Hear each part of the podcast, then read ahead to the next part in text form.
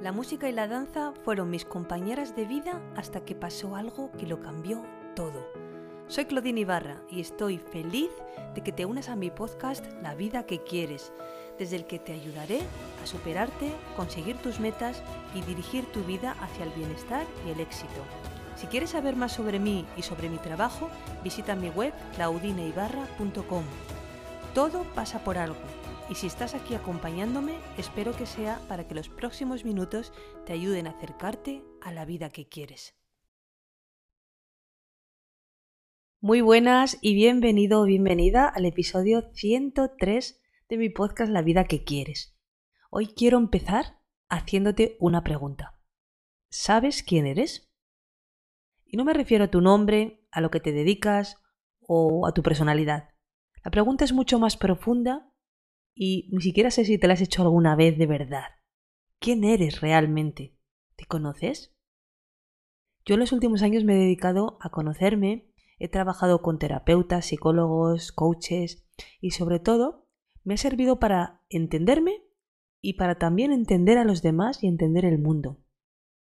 El autoconocimiento te ayuda también a salir de la queja, de la desconfianza, de la inseguridad, es algo en lo que todos en algún momento de la vida eh, tenemos que trabajar si no lo hemos hecho antes y si no hemos tenido esta vida de conciencia y, realmente nos hemos llenado, impregnado de, ese conocimiento de lo que somos en esencia y de por qué nos comportamos como nos comportamos, em, esto hay que hacerlo en algún momento, eh, como digo, y realmente em, yo creo que ha sido un camino que, por muy duro que haya sido, eh, me está llevando a, sentirme de manera mucho más segura, empoderada y creo que, que sé responder mucho mejor a cualquier tipo de evento, responder mejor ante el estrés, porque realmente cuando te conoces sabes cuáles son tus recursos, eh, sabes cómo utilizarlos y tienes esa sensación de empoderamiento que digo que, te ayuda a ser mucho más feliz. Así que hoy me ha parecido una gran idea utilizar un cuento de Giovanni Papini titulado ¿Quién eres? Dice así. Aquel día, Sinclair se levantó como siempre a las siete de la mañana. Como todos los días, arrastró sus pantuflas hasta el baño y después de ducharse se afeitó y se perfumó. Se vistió con ropa bastante a la moda, como era su costumbre, y bajó a la entrada a buscar su correspondencia. Allí se encontró con la primera sorpresa del día. No había cartas. Durante los últimos años su correspondencia había ido en aumento y era una parte importante de su contacto con el mundo. Un poco malhumorado por la noticia, de esa ausencia de noticias, apuró su habitual desayuno de leche y cereal, como recomendaban los médicos, y salió a la calle. Todo estaba como siempre. Los mismos vehículos de siempre transitaban las mismas calles y producían los mismos sonidos en la ciudad, que se quejaba igual que todos los días. Al cruzar la plaza, casi tropezó con el profesor Exer, un viejo conocido con quien solía charlar largas horas sobre inútiles planteos metafísicos. Lo saludó con un gesto, pero el profesor pareció no reconocerlo. Lo llamó por su nombre, pero ya se había alejado, y Sinclair pensó que no había alcanzado a escucharlo. El día había empezado mal, y parecía que empeoraba con las posibilidades de aburrimiento que flotaban en su ánimo. Decidió volver a casa, a la lectura y la investigación, para esperar las cartas que con seguridad llegarían aumentadas para compensar las no recibidas antes. Esa noche, el hombre no durmió bien y se despertó muy temprano. Bajó y mientras desayunaba comenzó a espiar por la ventana para esperar la llegada del cartero. Por fin lo vio doblar la esquina, su corazón dio un salto. Sin embargo, el cartero pasó frente a su casa sin detenerse. Sinclair salió y llamó al cartero para confirmar que no había cartas para él. El empleado le aseguró que, que, nada había en su bolso para ese domicilio y le confirmó que no había ninguna huelga de correos ni problemas en la distribución de cartas en la ciudad. Lejos de tranquilizarlo, esto lo preocupó más todavía. Algo estaba pasando y él debía averiguarlo buscó una chaqueta y se dirigió a casa de su amigo Mario. Apenas llegó, se hizo anunciar por el mayordomo y esperó en la sala de estar a su amigo, que no tardó en aparecer.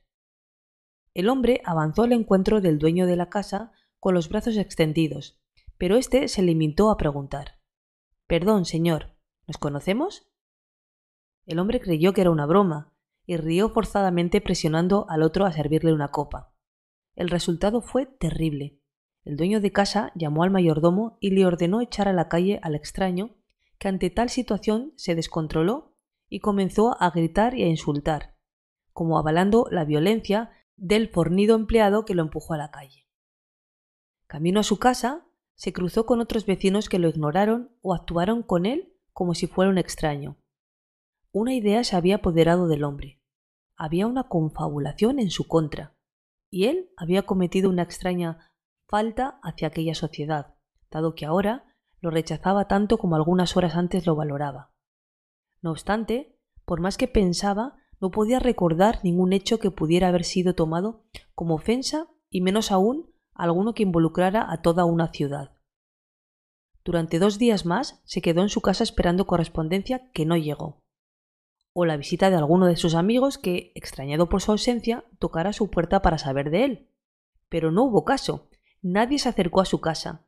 La señora de la limpieza faltó sin aviso y el teléfono dejó de funcionar. Entonado por una copita de más, la quinta noche Sinclair se decidió a ir al bar donde se reunía siempre con sus amigos, para comentar las pavadas cotidianas. Apenas entró, los vio como siempre en la mesa del rincón que solían elegir. El gordo Hans contaba el mismo viejo chiste de siempre, y todos lo festejaban como era costumbre. El hombre acercó una silla y se sentó. De inmediato se hizo un lapidario silencio, que marcaba la indeseabilidad del recién llegado. Sinclair no aguantó más. ¿Se puede saber qué les pasa a todos conmigo? ¿Si hice algo que les molestó? Díganmelo. Y se terminó, pero no me hagan esto, que me vuelvo loco. Los otros se miraron entre sí, entre divertidos y fastidiados. Uno de ellos hizo girar su índice sobre su sien, diagnosticando al recién llegado. El hombre volvió a pedir una explicación, luego rogó por ella y por último cayó al suelo implorando que le explicaran por qué le hacían eso a él. Solo uno de ellos quiso dirigirle la palabra. Señor, ninguno de nosotros lo conoce, así que nada nos hizo. De hecho, ni siquiera sabemos quién es usted. Las lágrimas comenzaron a brotar de sus ojos y salió del local, arrastrando su humanidad hasta su casa. Parecía que cada uno de sus pies pesaba una tonelada. Ya en su cuarto se tiró en la cama, sin saber cómo ni por qué había pasado a ser un desconocido, un ausente. Ya no existía en las agendas de sus corresponsales, ni en el recuerdo de sus conocidos, y menos aún en el afecto de sus amigos. Como un martilleo apareció un pensamiento en su mente, la pregunta que otros le hacían y que él mismo se empezaba a hacer. ¿Quién eres? ¿Sabía él realmente contestar esta pregunta? Él sabía su nombre, su domicilio, el talle de su camisa, su número de documento y algunos otros datos que lo definían para los demás. Pero fuera de eso, ¿quién era verdadera, interna y profundamente? aquellos gustos y actitudes, aquellas inclinaciones e ideas, ¿eran suyos verdaderamente? ¿O eran como tantas otras cosas, un intento de no defraudar a otros que esperaban que él fuera el que había sido? Algo empezaba a estar claro. El ser un desconocido lo liberaba de tener que ser de una manera determinada. Fuera él como fuera, nada cambiaría en la respuesta de los demás. Por primera vez en muchos días encontró algo que lo tranquilizó. Esto lo colocaba en una situación tal que podía actuar como se le ocurriera sin buscar ya la aprobación del mundo. Respiró hondo y sintió el aire como si fuera nuevo, entrando en los pulmones. Se dio cuenta de la sangre que fluía por su cuerpo, percibió el latido de su corazón y se sorprendió de que por primera vez no temblaba. Ahora que por fin sabía que estaba solo, que siempre lo había estado, ahora que sabía que solo se tenía a sí mismo, ahora podía reír o llorar, pero por él y no por otros. Ahora, por fin, lo sabía. su propia existencia no dependía de otros. Había descubierto que le fue necesario estar solo para poder encontrarse consigo mismo. Se durmió tranquila y profundamente y tuvo hermosos sueños.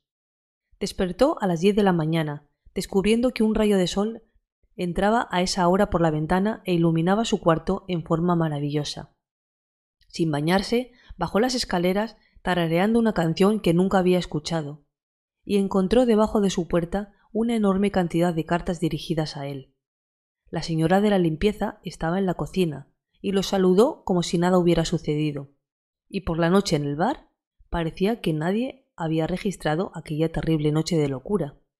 Por lo menos nadie se dignó a hacer algún comentario al respecto. Todo había vuelto a la normalidad, salvo él.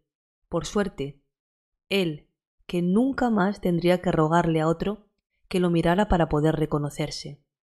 Él que nunca más tendría que pedirle al afuera que lo definiera. Él que nunca más sentiría miedo al rechazo. Todo era igual, salvo que ese hombre, Sinclair, nunca más se olvidaría de quién era. Y este podría ser tu cuento, querido oyente. Cuando no te das cuenta de tu dependencia frente a la mirada de los otros, vives temblando frente al posible abandono de los demás, que, como todos, aprendiste a temer. Y el precio para no temer es acatar, es ser lo que los demás, que tanto nos quieren, nos presionan a ser. Nos presionan a hacer y nos presionan a pensar. Si tienes la suerte, entre comillas, del personaje de Papini y el mundo en algún momento te da la espalda, no tendrás más remedio que darte cuenta de lo estéril de tu lucha. Pero si no sucede así, si tienes la desdicha de ser aceptado y halagado, entonces estás abandonando a tu propia conciencia de libertad. Estás forzado a decidir acatamiento o soledad estás atrapado entre ser lo que debes ser o no ser nada para nadie. Y de allí en adelante podrás ser, pero solo, solo y solo para ti. Ojalá esta maravillosa historia te haya servido de motivación para ser en esencia, para ser auténtico y para estar siempre para ti. Recuerda que si quieres que te siga aportando ideas, puedes apuntarte a mi lista de correo en www.claudineibarra.com. Espero que tengas un maravilloso día. Hasta la próxima. Muchas gracias por haber escuchado este podcast. Si te ha gustado, me ayudarías mucho dejándome un comentario, una reseña o compartiéndolo con personas que creas que les puede servir. Puedes escribirme a través de mi web claudineibarra.com y en mi cuenta de Instagram claudine.ibarra. Te espero en el próximo episodio para seguirte inspirando a crear la vida que quieres.